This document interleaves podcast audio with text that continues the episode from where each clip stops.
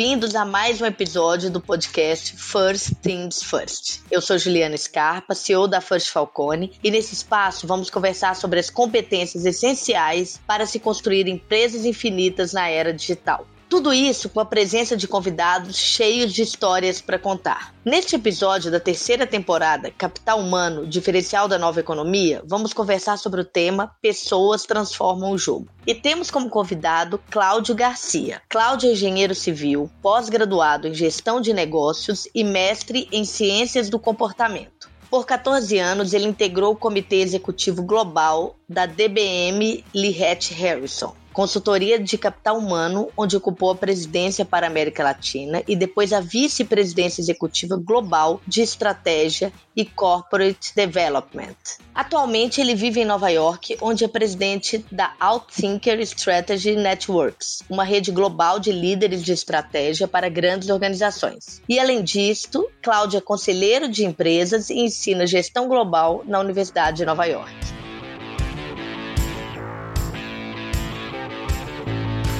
Cláudia, é um prazer ter você aqui com a gente. E para começar, eu gostaria que você contasse um pouco mais sobre você, né? Sobre sua trajetória, sobre a sua história, algum momento marcante. Como é que isso se conecta ao tema deste episódio? Pessoas transformam o jogo. Prazer é meu, Juliana. Muito obrigado por uh, me convidar para conversar com você hoje aqui. Minha história talvez seja até um pouco parecida com a de muitos outros, né? Eu sou nordestino, sou de Sergipe, na verdade, o menor estado do país, quer dizer, é difícil encontrar sergipanos por aí porque tem muitos poucos, né? E eu vim de uma, classe, uma família de classe média baixa, vamos dizer assim dessa forma, e tive várias oportunidades na vida que me trouxeram onde eu estou aqui, né? Contando assim um pouco da jornada, né? É, minha primeira experiência real, assim, empregado, profissional dentro de uma organização foi no serviço público. Né? Eu passei num concurso público quando eu tinha 19 anos de idade para trabalhar no Ministério da Educação, o que deu super errado, né? Porque um ano e três meses eu estava pedindo exoneração, não era o que eu imaginava para minha vida. Voltei para o mercado de trabalho estagiando sem ganhar nada, tá fazendo engenharia civil na época, lá em Sergipe mesmo, e eu tava com medo de não conseguir encontrar trabalho, então fui estagiar ganhando nada, né, para poder ter alguma experiência para ser aceito em empresas depois. Mas assim, cresci com essa mentalidade no Nordeste, né? Você precisa ter um,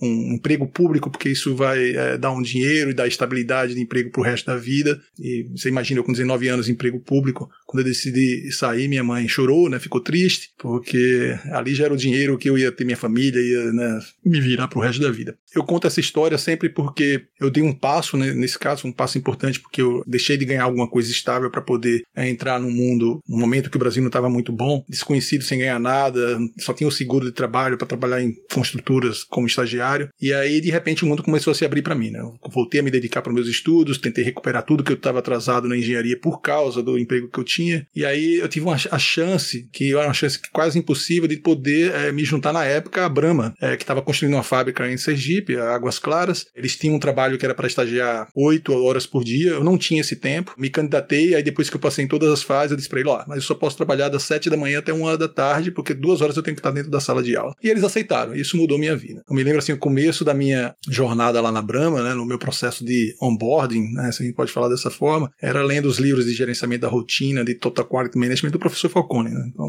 aquilo me encantou, né? É engraçado, aquilo me encantou não só os, os livros, mas essa perspectiva de gestão né, de uma empresa que na época talvez fosse a empresa mais profissionalizada do país, né? Aquilo me encantou e abriu um mundo que eu não conhecia, né? Um mundo de poder fazer acontecer, de usar a gestão como uma força para mover as coisas, né? É, então, foi o início da minha carreira com gestão. A partir dali, eu mudei minha vida, tive a oportunidade pela própria eh, Brahma e os investidores da Brahma na época de vir para São Paulo para um outro desafio. É, e ali minha vida se abriu e eu tô onde eu tô por causa desse passo que eu dei naquele momento. E tem muitas coisas que aconteceram, mas uma das coisas, eu era muito novo, eu tinha 23, 24 anos de idade na época. Como muita gente que começou a carreira nessas empresas, né, é, da Brahma e do Grupo Garantia, na época da Garantia Participações, que era o Private Equity, é, eles davam muita responsabilidade pra gente muito nova, né? E eu também tinha muita responsabilidade com os 22, 23, 24 anos de idade. E isso foi interessante, porque fiz muita bobeira, né? Então, tinha muita gente que eu era responsável e eu comecei a ver as, os limites que eu tinha em relação a gerir pessoas. Foi aí que me abriu para um outro mundo mundo também, que foi esse mundo de gestão de pessoas, o quando está tudo muito super relacionado, né? Gestão e gente não,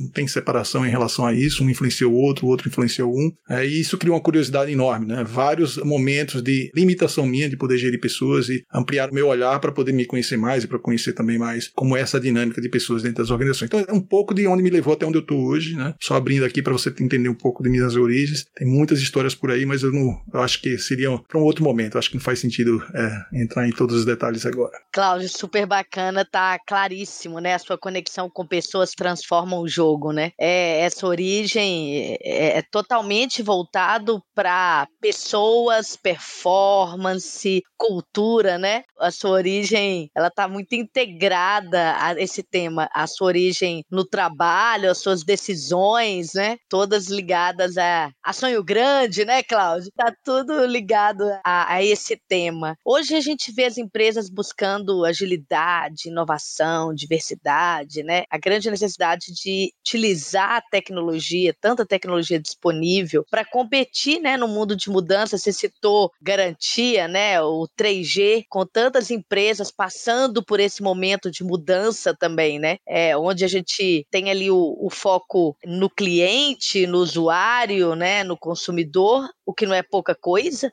é o mundo que a gente está vivendo, não é pouca coisa isso, né? E utilização da tecnologia para alcançar essa personalização, essa velocidade. Na verdade, tudo isso é promovido por pessoas e a liderança, você falou sobre isso, né? Gerir pessoas, gestão, ela precisa criar esse ambiente de mudanças, né? Esses avanços eles não acontecem de forma previsível ou na velocidade que as empresas querem. A gente sabe que a diferença entre o planejar e o realizar é um grande desafio. E eu queria ouvir um pouco da sua visão de como que a gente instiga essa evolução ou revolução nas organizações tão demandada hoje? É uma pergunta bem ampla e filosófica, talvez. Bem, assim, eu, eu tenho um ponto de vista bem único em relação a gente e gestão. Né? Acho que tem muita coisa que aconteceu nos últimos anos que trouxeram as organizações para um outro tipo de relação com o ambiente que elas vivem. E o que eu acho que aconteceu é que a gente não atualizou a gestão das organizações para essa realidade.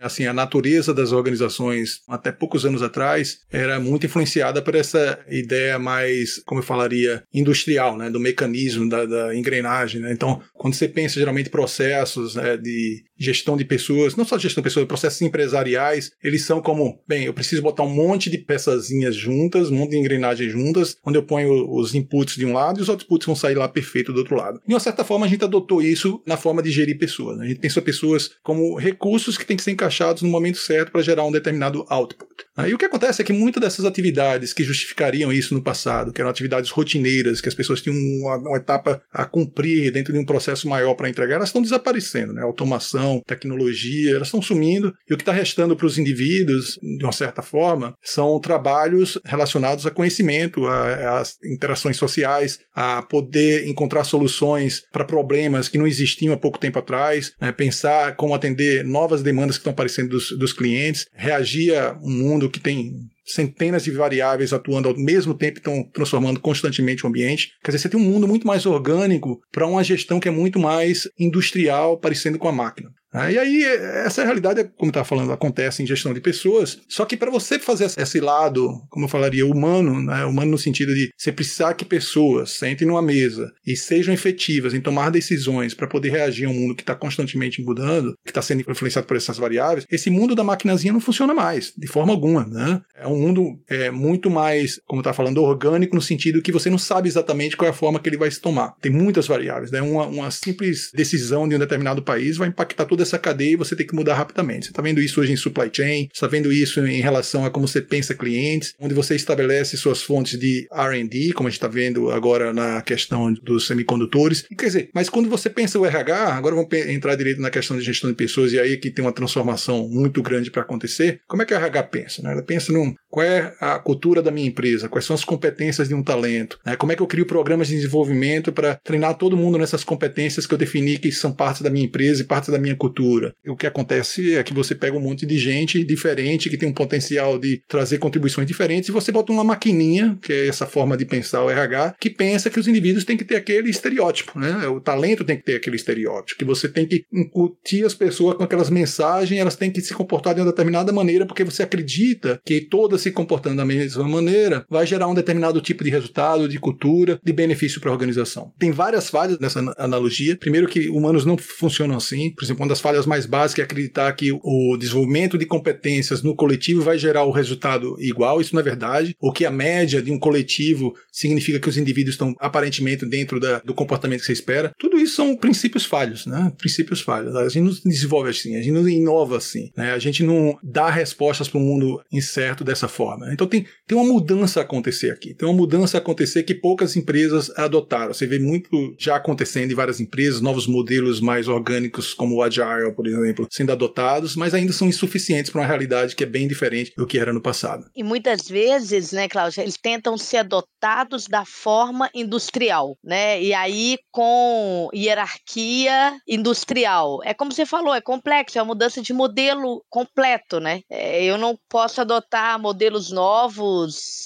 insights novos dentro de configurações da era industrial. Gostei muito quando você falou disso, né? Essa gestão industrial para um mundo orgânico, volátil e rápido, né, Cláudio? É isso aí. Pegando agora o desafio das empresas, né, por exemplo, dando o exemplo do cultural fit, né? Isso é um bom exemplo, né? Porque onde você chega, as empresas estão obcecadas em descobrir qual é o perfil de talento que ela tem que trazer, qual é a nossa cultura e tentar trazer pessoas que é, se adequem a ela. E, por exemplo, o grande desafio de se manter vantagens competitivas é você ter, ser capaz de trazer o diferente, é o oposto. Assim, empresas que vão gerar vantagens competitivas para elas no futuro são aquelas que têm capacidade de absorver o que é diferente, porque ela vai precisar desse diferente para dar respostas diferentes para um mundo que está em constante mudança. Né? Outra, por exemplo, realidade que a gente está observando rapidamente acontecer é que hoje é, poucas são as empresas que não trabalham em ecossistemas, né? ecossistemas de negócio, que significa que ela precisa interagir como se fosse parte dela com, é, teoricamente, empresas empresas que são muito diferentes dela, né? Que tem, pelo menos, é, tendências culturais muito diferentes dela. E aí ela precisa ter essas capacidades que possam conversar com essa outra realidade. Você olha, por exemplo, em tecnologia ou em healthcare, né? Ou em vários outros grandes ambientes de negócio que são essencialmente ecossistemas, se você não ter essa capacidade de ter o diferente se relacionando, conversando dentro da empresa para interagir com o ambiente, com esse, todos esses ecossistemas, todas essas coisas, é, não vão funcionar. Esse é um bom exemplo. Empresas ainda insistem em ter um cultural fit, em vez de, por exemplo, entender o que é a cultura delas e como essa cultura dela é adaptável para uma realidade que está se transformando. Quer dizer, são propostas totalmente diferentes, formatos totalmente diferentes se pensar a gestão de pessoas. É tipo assim, a gente está tentando utilizar ferramentas antigas para uma realidade que existe uma resposta diferente. Perfeito. E você falou sobre essa questão dos ecossistemas, você citou sobre um movimento em um determinado país que impacta o mundo, né? E com o um olhar no futuro, vamos falar um pouco sobre transformação digital. Quando um engenheiro de 24 anos postou seu vídeo de 17 segundos no TikTok sobre quiet quitting, isso foi um fenômeno que tomou grandes proporções nas mídias sociais e na imprensa. Em que dimensão as empresas precisam considerar a influência, o impacto das redes sociais para as pessoas e para a gestão? Mundo complexo, Cláudia. A conversa é boa. Essa questão das mídias sociais é algo que eu uh, dediquei muito tempo para poder entender e estudei bastante e fiz bastante pesquisa em relacionada a isso. Porque se você lembra, quando o Facebook estava começando a explodir, ele já existia, mas começou a explodir entre 2008 e 2009 no Brasil, né? 2010 eu estava ainda morando no Brasil e aí tinha uma fascinação das empresas sobre as mídias sociais. A lógica delas é: eu preciso que meus empregados, meus profissionais saibam se relacionar com as mídias sociais, porque esse é o futuro. Então todas começaram a implementar mídias sociais dentro das empresas, né? Toda vez que você tem uma tecnologia nova como essa, eu posso dar vários exemplos, né? AI, por exemplo, agora o metaverso, né, que é outra que eu estou dedicando bastante tempo agora para entender qual vai ser o impacto dela. Tem uma regra que se aplica praticamente todas. Que é assim, a gente superestima o impacto. A gente, eu falo mídia, imprensa, escola de negócios. A gente superestima o impacto da tecnologia no curto prazo, a gente acredita essa tecnologia que o mundo vai mudar, vai ser tudo de bom, que fantástico, blá, blá, blá. a gente superestima né, os efeitos positivos, principalmente no curto prazo, e a gente subestima os efeitos de médio e longo prazo. Que interessante. Então, pegar o caso, por exemplo, das é, mídias sociais, que é uma dessas tecnologias, os RH tudo empolgado, por exemplo, teve é, a Primavera Árabe lá, que vários países derrubaram ditaduras,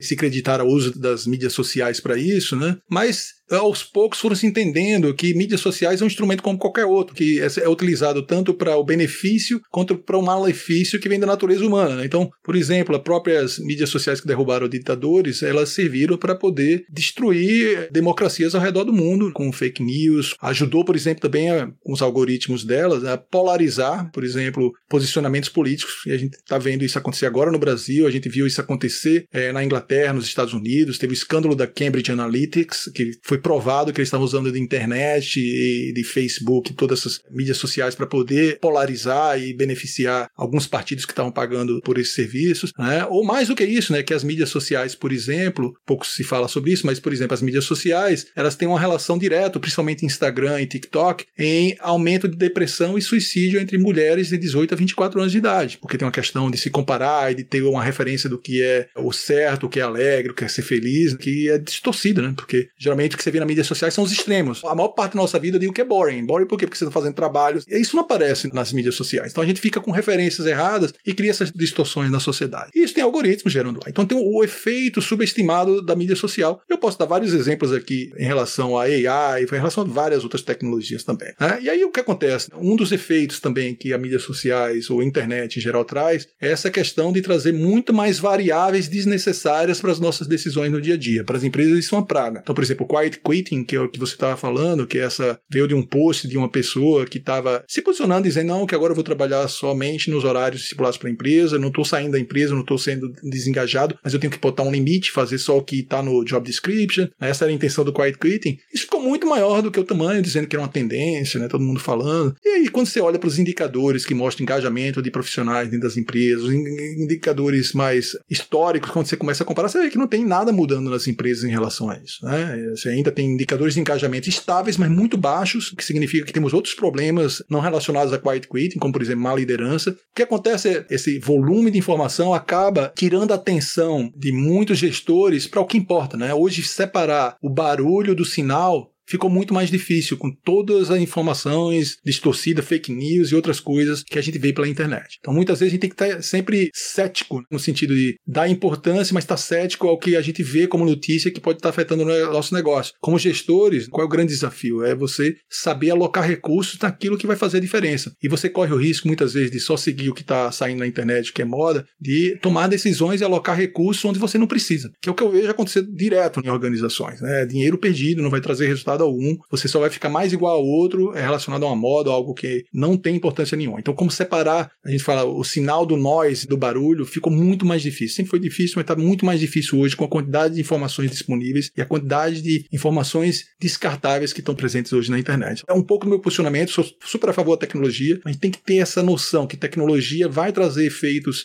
negativos que vêm da nossa essência humana, como você estava falando no início. A tecnologia foi criada por nós e ela vai ser um reflexo de quem a gente é. Então a gente não pode esquecer isso quando a gente está pensando nela dentro das organizações. Muito interessante. A gente superestima o curto prazo, subestima o longo prazo e consigo enxergar isso perfeitamente nas mudanças de modelo de negócios, na forma que a gente convive e vive, nessa distância entre nós que não há, né? Você está em Nova York, eu estou em São Paulo, a gente aqui está falando e quando a gente se encontrar vai parecer que a gente já teve junto várias vezes, então isso tem um reflexo enorme ao longo prazo, a forma com que a gente vive, faz as coisas, a democratização de conhecimento, de relacionamento, enfim. Você está falando e eu estou aqui desdobrando tudo isso. Agora, no curto prazo, esse alvoroço que você citou, né? E você falou sobre as empresas investindo e o tempo que a gente desperdiça com determinados barulhos, acaba afetando o curto também, né? A gente subestima o curto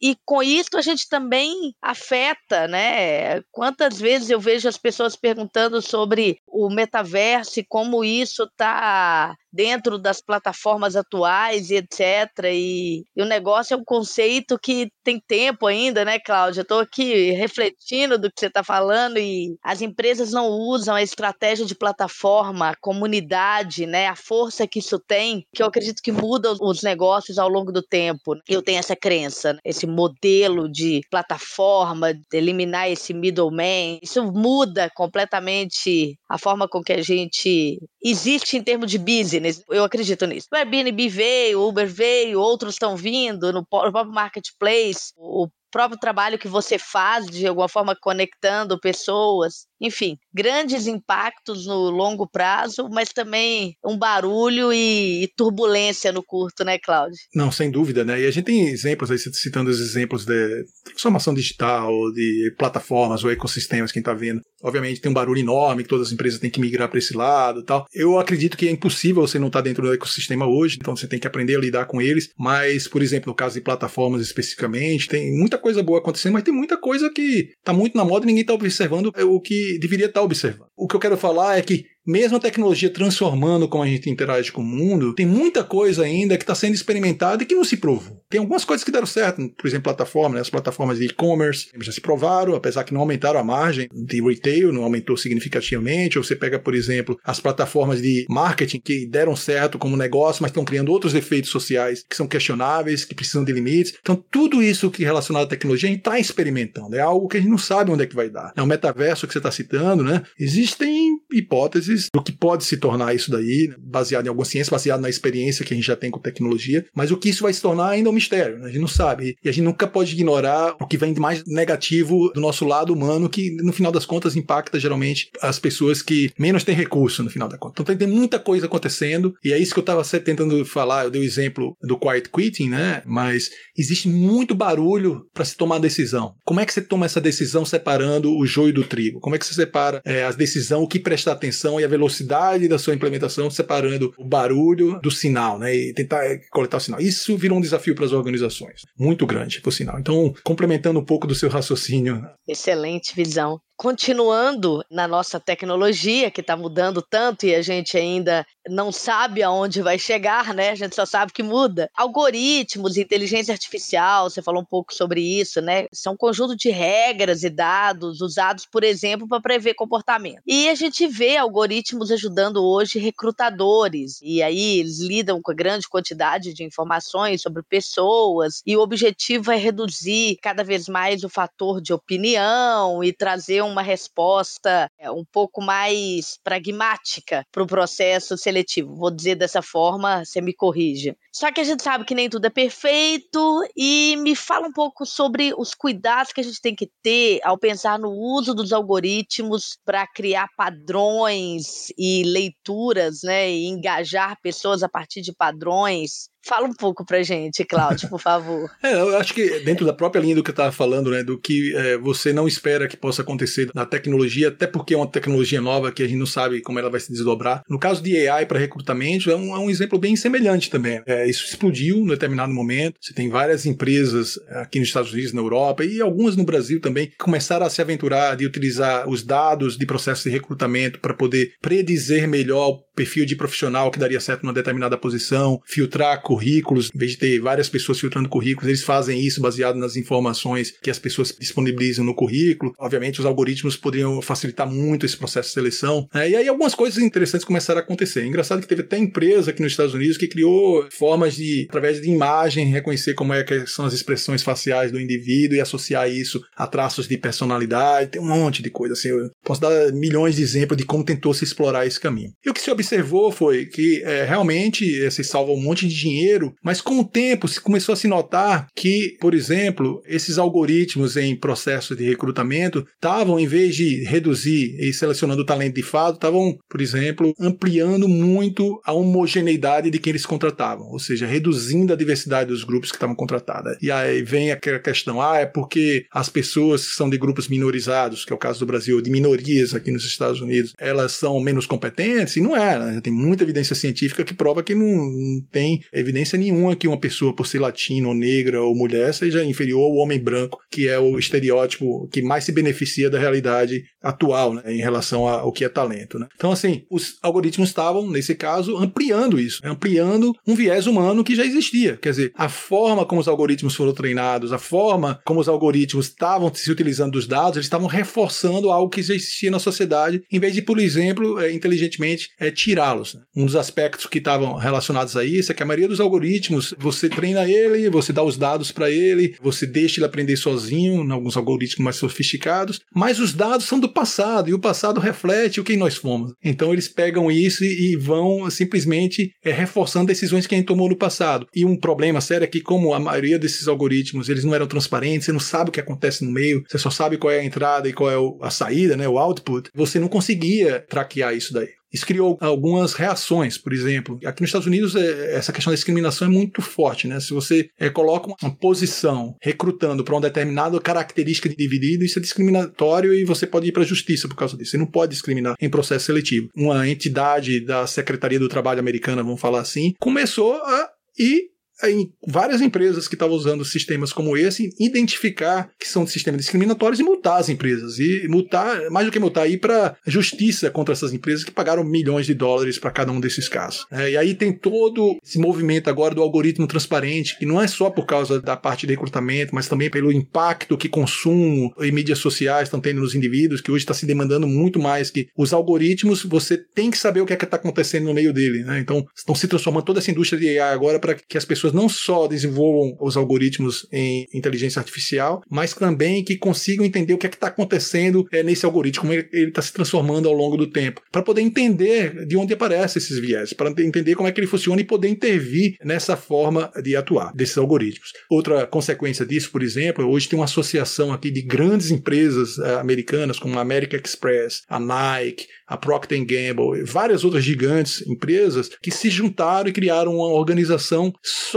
para poder instruir essas organizações e criar protocolos de como evitar vieses em dados. E se iniciou por causa de processos seletivos dessa organização e agora está expandindo para qual é o impacto desses algoritmos que elas usam nos clientes também. Quer dizer, é algo muito sério. Então, novamente, AI, a gente superestimou o efeito da AI, vai mudar o mundo, né, vai transformar, como é normal em tecnologias, e subestimou um efeito nocivo, né, que acabou acontecendo por ser uma tecnologia que é baseada em como a gente pensa o mundo. Ela não é inteligente por si só, ela foi treinada por a gente. Então, esse é um caso bem típico do que a gente estava falando antes. Né? AI, no caso, em vez de ajudar as empresas, ela estava agravando problemas sociais pré-existentes né, antes. É muito bacana. Na verdade, a tecnologia está aí, ela é acessível e ela pode fazer muita coisa bacana, mas a matéria-prima, que são os dados, se os dados não forem bons, a gente continua com aquela premissa do que entra, do que entra para ser processado. Na indústria também a gente precisa preocupar com tudo isso, na qualidade de cada item que vai compor aquele produto final. Então aqui são os dados, né, Cláudio? É neles que a gente tem que estar tá de olho. Tem até alguns especialistas hoje falando, que eu acho super prudente, que é, realmente né, seus dados hoje têm um valor muito grande para as empresas, mas até por riscos legais, né, riscos de prejuízos legais em cortes judiciais, antes de você ter um dado que tenha valor, você tem que pensar qual é o mindset que está gerindo esses dados e quem está por trás desses dados. Porque se você tiver o um mindset errado nesses dados, ele vai te dar grandes prejuízos lá na frente, porque essas cortes vão querer cobrar um monte de dinheiro e se eles provarem que tem algum impacto social ou impacto em empregados advindo das suas tecnologias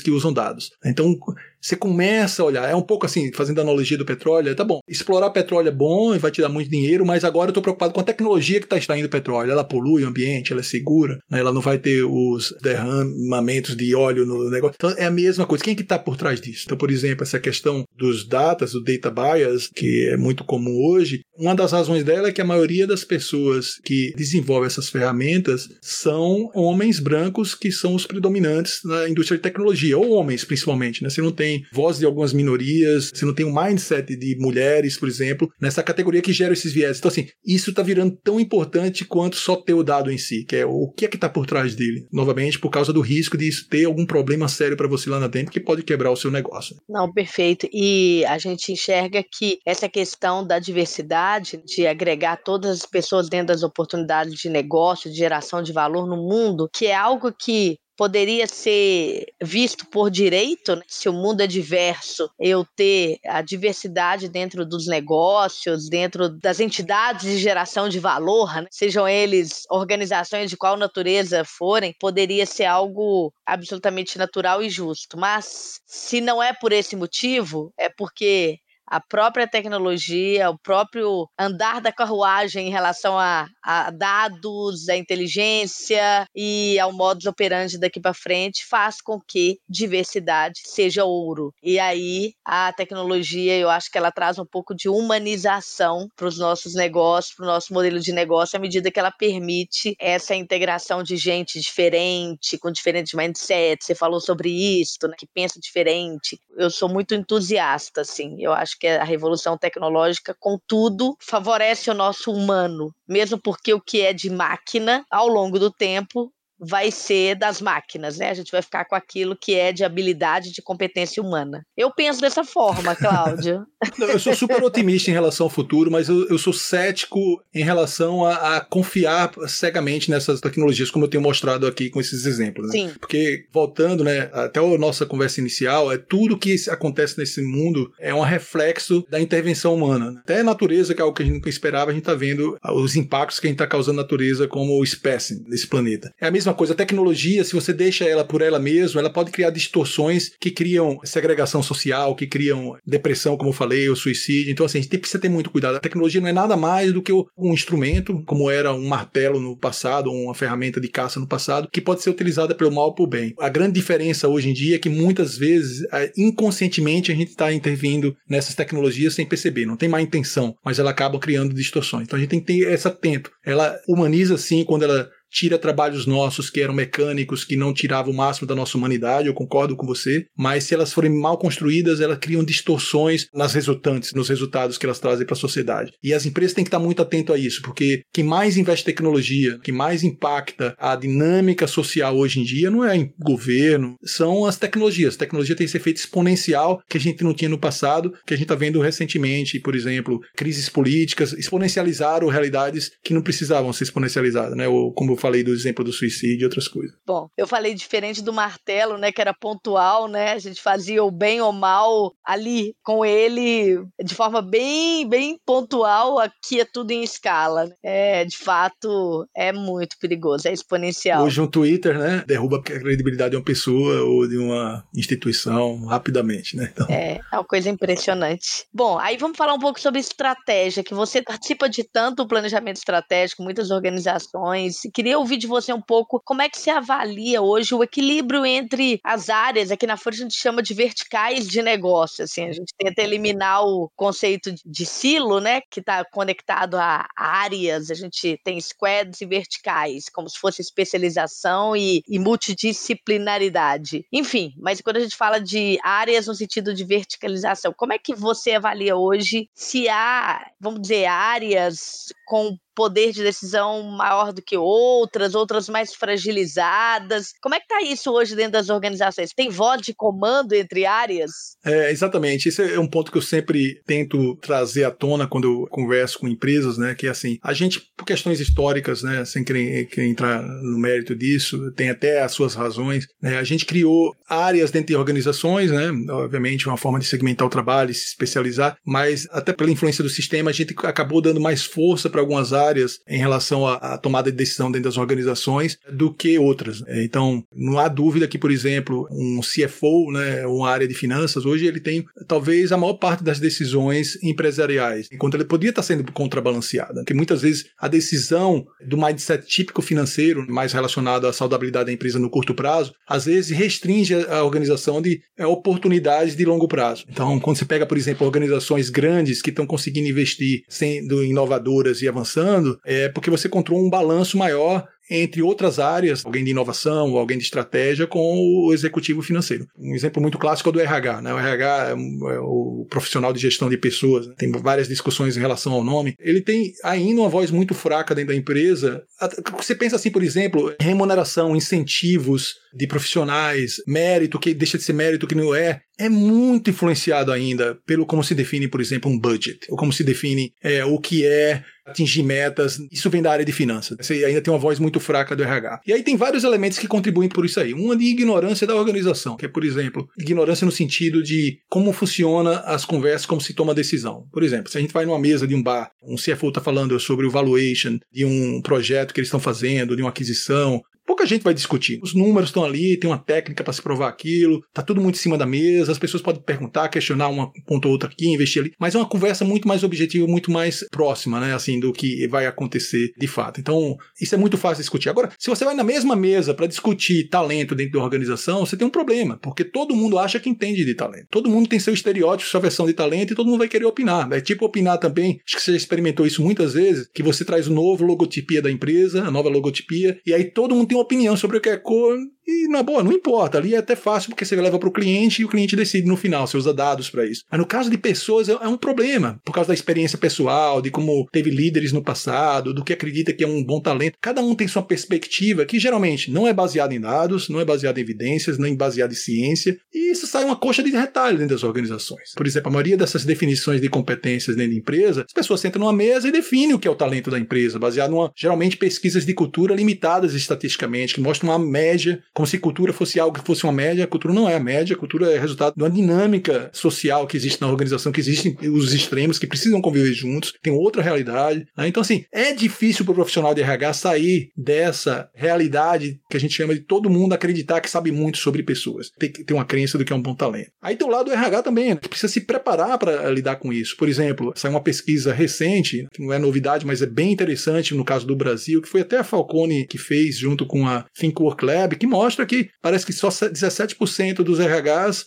usam ferramentas de People Analytics. Como é que você vai para uma mesa discutir gente sem ter analytics, sem ter evidência do que são esses talentos, como estão interagindo, quais são os resultados que eles estão encontrando, de como se incentiva. Então, você tem uma desconexão. Quer dizer, você tem uma área de RH que fica fragilizada porque todo mundo acredita que entra gente, que não tem as ferramentas certas, e você tem um monte de gente de outras áreas que acha que entende tanto de talento e ainda tem a voz de controlar um elemento tão importante da empresa que é o dinheiro, né? O caixa, que é é finança. Então, tem vários desses desbalanços. Eu estou usando o desbalanço da gestão de pessoas com finanças aqui, mas eu posso encontrar em estratégia, em várias outras áreas da empresa. Então, assim, tem áreas que precisam ser balanceadas, porque não é óbvio que eu vou falar, mas assim, se você não tem uma estratégia correta de talentos, isso vai te impactar no futuro. Isso só vai ser visível se você investir nessa área e tentar um CEO, um conselho, dá o peso para a discussão de talentos tão importante quanto a discussão das finanças. As decisões privilegiam um lado, elas estão ancoradas mais no lado, como eu falei, como se motiva, como se premia, como se define o que é mérito, está muito ancorado em finanças. A gente precisa balancear isso de volta se a gente quiser é, gerir pessoas como eu estava falando no começo, mais organicamente e não como uma máquina. Então, esse é um exemplo, mas está cheio dessas tensões que estão balanceadas mais para um lado do que outro dentro das organizações que precisam ser repensadas. Claríssimo. Mesmo porque, né, Claudio, a gente está vivendo um mundo tão rápido, de tantas transformações, que aquilo que garante o sucesso hoje, que você está falando, né, que está ali no claro, no pienel, e que garante o sucesso hoje, pode estar tá fadado a não existir daqui a um tempo, né? É só pensar um pouco, tem negócios, vamos pensar no papel moeda. Tem negócios que ao longo do tempo é só uma questão de tempo, né? Para ele deixar de existir, é só uma projeção. Hoje a gente pode estar tá ali tá dando dinheiro, sustento, pienel, essa é a visão. Se eu comprar mais esse mercado, eu vou dobrar para esse ano, para outro e para outro, mas daqui a 10 anos é só olhar a direção que está indo. Então, assim, isso que você está dizendo é, é muito relevante, mas o mundo de hoje é imprescindível. E, por outro lado, tem aquilo que você também falou: tem vários negócios que, de fato, democratizam, de fato, trazem oportunidade, mas ainda não se provaram sustentáveis. Vão ter que mudar o modelo alguma coisa tem que mexer. Talvez estão dentro de uma legislação que não comporta o modelo de negócio, talvez seja uma questão de gestão, de um negócio inovador, enfim, pode ter várias causas, mas também não comporta. Esse olhar para o novo que o talento representa, né? E contrabalanceando com o PNL de hoje, que paga a conta, é de fato crucial. E a gente não aprendeu a fazer isso, né, Cláudio? Isso não foi uma coisa que a gente aprendeu na escola, não, né? Eu acho que até as empresas, por exemplo, quando entram nessa disciplina financeira de controlar o caixa, elas sabem fazer muito bem feito. A grande pergunta é: é adequado para o contexto de mundo que tem hoje? Talvez fosse muito adequado para um contexto de mundo mais industrial, mais processual, né? A gente não vive mais nesse mundo processual como a gente imagina. Onde o diferencial é o capital humano. E agora? é isso, né? Cláudio, me fala qual é a sua definição de talento. Antes de mais nada, fala sobre isso. Muito bom. Eu acho que, assim, a grande falha é a gente querer definir o que é talento.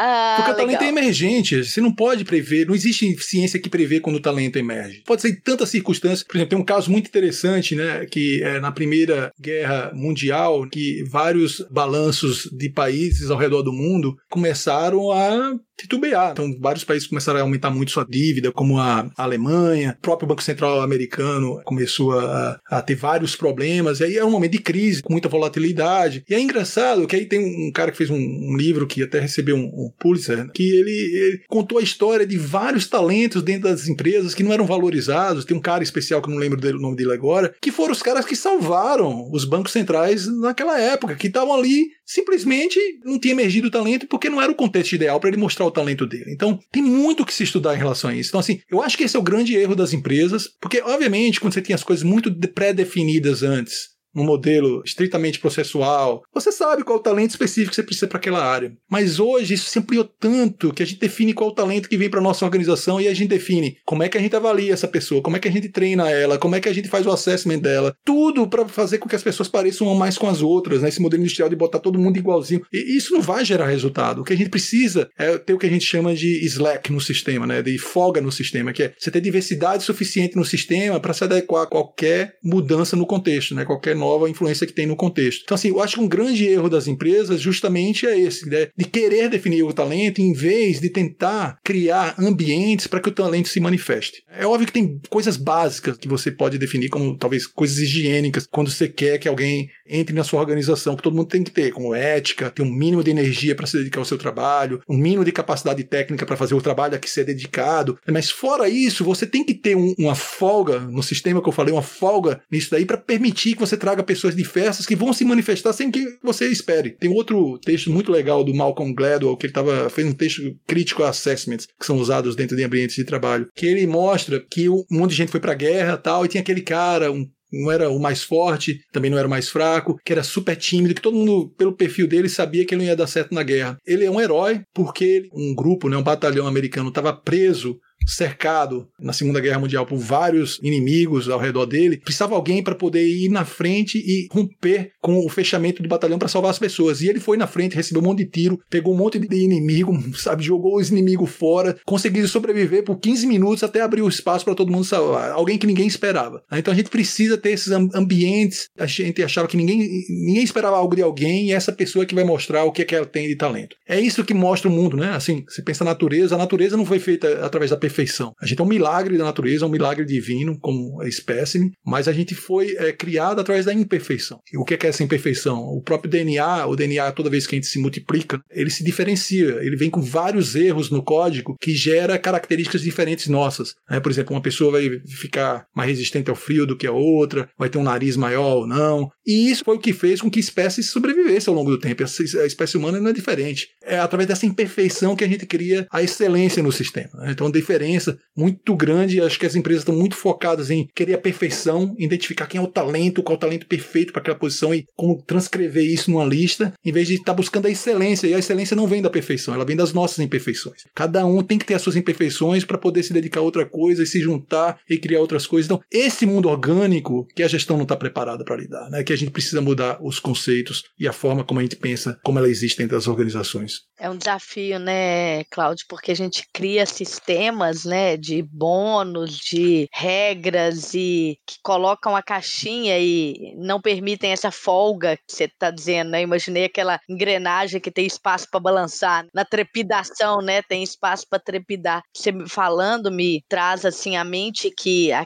o talento ele surge quando o desafio encontra aquela pessoa dentro daquele time, porque ninguém faz nada sozinho, e que está utilizando o máximo das suas diferenças para contribuir. A gente só sabe se é um talento dentro da organização depois de um tempo e quando as peças se ajustam. E aí a gente sabe que você acabou de falar, ninguém resolve o problema sozinho, né? Então todas as pessoas juntas transformam o jogo. O professor Falcone, ele sempre falou que o resultado das organizações sai da operação, que é não adianta você ter altas mentes brilhantes, estratégias e desenhos de futuro e conhecimento no topo se isso não se desdobrar naquelas pessoas que estão ali com o cliente, pilotando os dados, né, a inteligência e outros, não vai ter o resultado. Então, bem dentro disso. Principalmente hoje, com tudo que você falou, qual é a importância, o impacto dos líderes? Como é que os líderes podem se tornar relevantes ou tão relevantes? Uhum.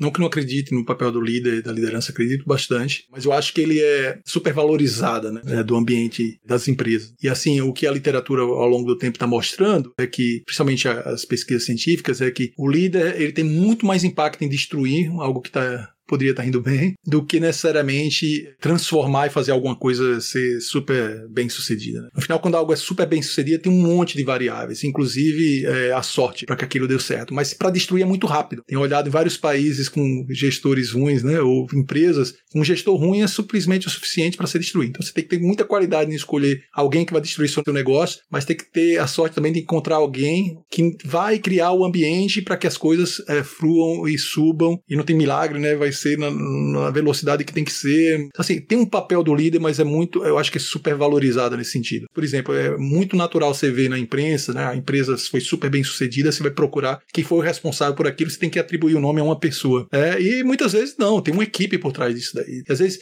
o papel do líder foi simplesmente fazer com que essas vozes aparecessem, que ele desse é, espaço para que essas pessoas manifestassem o seu talento, para que essas pessoas pudessem realizar o trabalho bem feito. E aí tem um outro aspecto também, que é muitas vezes esse culto ao líder né, que existe na nossa sociedade, que é super valorizado pela imprensa, ele acaba criando é, tudo isso que a gente estava falando antes, o estereótipo ao perfeito, ao ser humano perfeito, quem é, quais são as características dele, como é que a gente replica ele para todas as pessoas dentro da organização. É o que é uma ilusão também, né? É o que é uma ilusão. Essa supervalorização do líder estraga esse sentido de você ter uma organização lutando por aquilo. Não pode também supervalorizar aquilo. É, o Cláudio, eu, eu falo principalmente essa nova geração tem muito essa questão de ser líder, né? Quer liderar, quer impactar, como se o líder é quem impacta. Todo mundo que está fazendo alguma coisa e gerando valor impacta. E eu brinco muito que é o seguinte: está querendo a posição de líder, então entenda o seguinte: se as coisas derem certo, é porque o seu time é bom. Não tem outro jeito das coisas darem certo. Se deu certo, o time é bom. Se deu errado, você é o responsável, é o líder. É o que eu falo sempre para todos e falo dentro de casa. E eu acredito nisso. Não é para ter glamour, é um papel muito difícil, não é fácil, porque ele busca dar espaço para um monte de gente jogar. E dar espaço para um monte de gente jogar tem a ver com a direção certa, com respeitar esses papéis e todas essas engrenagens ou folgas nela que você está dizendo, criar um ambiente, ajudar a criar, né? Ele não vai criar sozinho, mas trazer as, a matéria-prima que compõe esse ambiente. E, e isto não é fácil. E, de fato, fez golaço, tá indo bem, é porque o time é bom. Não é porque ele é bom, é porque o time é bom. Ele fez o papel dele. mas é sobre o time. Eu concordo. É, deveria ser sobre o time, né? Tem muitos que puxam para eles, né? Mas eu concordo com você. Bom, então a gente chega agora na última etapa do nosso episódio e Cláudio, me conta quais são os grandes aprendizados que marcaram a sua trajetória? Em qual momento você mais aprendeu? Nossa, eu acho que os momentos que eu mais aprendi foram os momentos que é, tinha muita dificuldade envolvida. Quando você assume uma posição que é muito maior do que você, você tem que correr atrás. Ou quando você, por exemplo, isso aconteceu comigo, você está achando que está arrebentando num projeto, vai entregar no prazo e vem alguém da equipe te ameaça, que significa que as pessoas estão se acabando. Né? Ou, por exemplo, quando você fracassa em algo, você tinha uma meta muito específica para entregar e não aconteceu. Ou quando você perde uma pessoa querida, tanto na equipe ou alguma pessoa na sua vida. Então esses são os momentos que eu acho que eu mais me fizeram refletir. Obviamente que quando você tem conquistas, esses momentos mais positivos são momentos de aprendizado também, mas não tão intensos que faz você repensar e faz você tentar se assim, entender num contexto de ter falhado. Para mim, os maiores aprendizados foram esses, né? Alguma coisa totalmente desapercebida deu errado e aí eu precisei me ajustar para essa realidade. Perfeito. Cláudio, o que você faria se não tivesse medo? Acho que é impossível a gente não ter medo. Acho que é uma condição psicológica, até evolutiva, que é, sem ter medo você não tem coragem. Simplesmente assim. Aliás, as pessoas que não têm medo, as poucas assim, são pessoas que têm alguma patologia séria, não tem algo saudável na sua relação com a sociedade. O medo é saudável. Agora, assim, o que, que me dá muito medo que eu gostaria de enfrentar, aí seria uma boa pergunta. O que, que seria? Talvez pular de paraquedas? Ah, é, eu não faço. Ou talvez me envolver mais na política. Assim, não é que eu tenha muito medo, mas tenho receios, né? Impacto em vida pessoal, família, né? mas a gente vê a tragédia do nosso país politicamente o que é, né? Dá vontade de se meter mais. Tem um medo aí, um receio de não dar certo e ter muito mais consequência negativa do que positiva, que é uma pena. muito bom.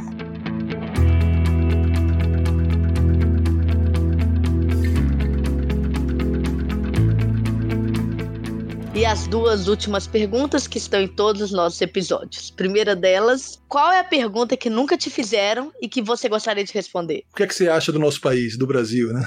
Eu acho que essa é a pergunta que acho que nunca me fizeram e eu tenho um monte de lógicas, pensamentos, observações que adoraria compartilhar. Que não vou compartilhar aqui, senão a gente vai tomar outras duas horas, né? Mas essa é uma pergunta que nunca me fizeram. A, a gente vai ter que falar sobre, porque agora a gente vai querer. ah, não, mas não. A gente tá numa armadilha já há mais de 20 anos e a gente não consegue se libertar dela. Essa armadilha, de certa forma, envolve hábitos da nossa elite, hábitos empresariais, hábitos dos nossos políticos, quem não consegue romper com eles, né? Eles se transformam, se revestem, mas são os mesmos. É impressionante, né? E a gente não tem muita dificuldade de encontrar mecanismos para sair dele daí. Sair dele, alguém tem que ceder, né? Essa acho que é a grande discussão que eu traria para essa discussão. É, ou políticos, que eu acho super difícil, porque é, os interesses são muito mais obscuros, né? Ou empresários, que eu acho que seria muito mais possível, mas não sei se estamos tendo a discussão certa. Ou nós indivíduos, né? Você vê quantos países aí vão para protestos, vão para formas mais agressivas de lidar com o que não está dando certo, né? Não que eu suporte isso, mas é, essa pode ser uma consequência caso é, não mude, né? É só ver o que aconteceu com vários países da América Latina, a gente não está muito diferente deles é, em relação à violência, em relação a protestos é, de pessoas, porque as é, outras duas partes de muita força não, não, não conseguem ceder. Então, só para deixar um pouco do, do que eu pensei. Eita, um ciclo vicioso que a gente não está conseguindo quebrar. Muito bom, Cláudio, muito bom. E qual é a pergunta cuja resposta você ainda não encontrou?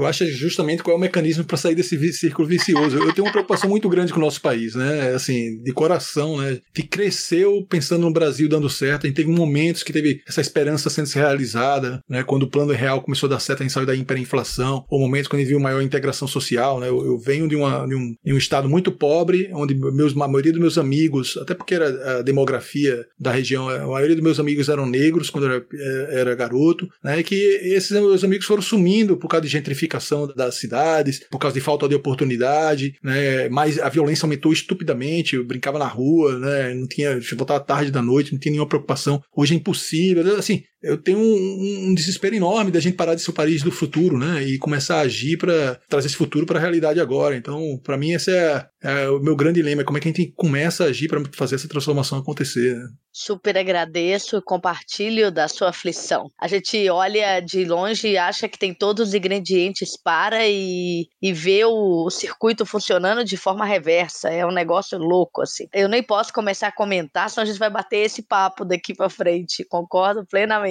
tem alguma mensagem que você gostaria de deixar? Eu acho que até dentro dessa realidade de como você faz é, a transformação, acho que as empresas têm um, poder muito grande dessa transformação acontecer. E, obviamente, não vai ter esse espaço aqui até por causa do tempo, mas é essa transformação que a gente precisa dentro das organizações de transformar, é de ressignificar o que é talento, né? Não para dar um nome o que é talento, quais são as características, mas de ressignificar como é que é o talento, qual é a dinâmica dele, como é que ele aparece. Ela tem uma conexão enorme com abrir oportunidades para as pessoas diferentes, para pessoas pessoas que não estão dentro do ambiente organizacional, para trazer grupos mais diversos socialmente e qualquer outro tipo de diversidade, de gênero, de orientação sexual, de é, raça, o que seja, para dentro das empresas. Então isso está tudo muito conectado, né? Então assim, a minha grande mensagem é, eu acho que as empresas têm um espaço para se aventurar nessa área daí, de se de retransformar a gestão delas. Né? Eu acho que tem pouca, as empresas, as consultorias ainda muito preso no que era passado. Você vê algumas é, evoluindo mais rápido agora e com agenda muito mais forte nesse sentido. E o que é mais surpreendente é que todas que se engajaram nessa transformação, o aprendizado foi muito rápido, porque ele é muito mais próximo na nossa realidade como humano do que ser uma máquina. Então essa é a minha grande mensagem. A gente pode estar com organizações muito mais próximas, extraindo o melhor das pessoas, com modelos de gestão que são muito mais próximos de, da nossa natureza humana do que o que a gente acredita que é hoje, que não tem nada a ver com a gente. Colocar a gente dentro de esquemas processuais que mais parecem o nosso antigo modelo que ainda está aí, né? De colocar um processo para ter um output lá no final, do que pensar numa realidade sistêmica, orgânica que a gente está enfrentando é, ao redor do mundo. Excelente. Super obrigada, adorei. Poderia passar horas aqui. Um prazer, Juliana. Muito obrigado pela oportunidade. Espero que minhas mensagens aqui sejam ouvidas e ampliem discussões nesse caminho. Vão ser, sim. Muito obrigada. A gente é que agradece. Muito obrigada por estar com a gente nesse episódio. Esse foi um episódio especial da terceira temporada do podcast First Things First. Eu sou Juliana Scarpa, CEO da First Falcone, e é sempre um prazer estar aqui para trocar ideias e experiências. Até mais. Este podcast foi editado pela Maremoto.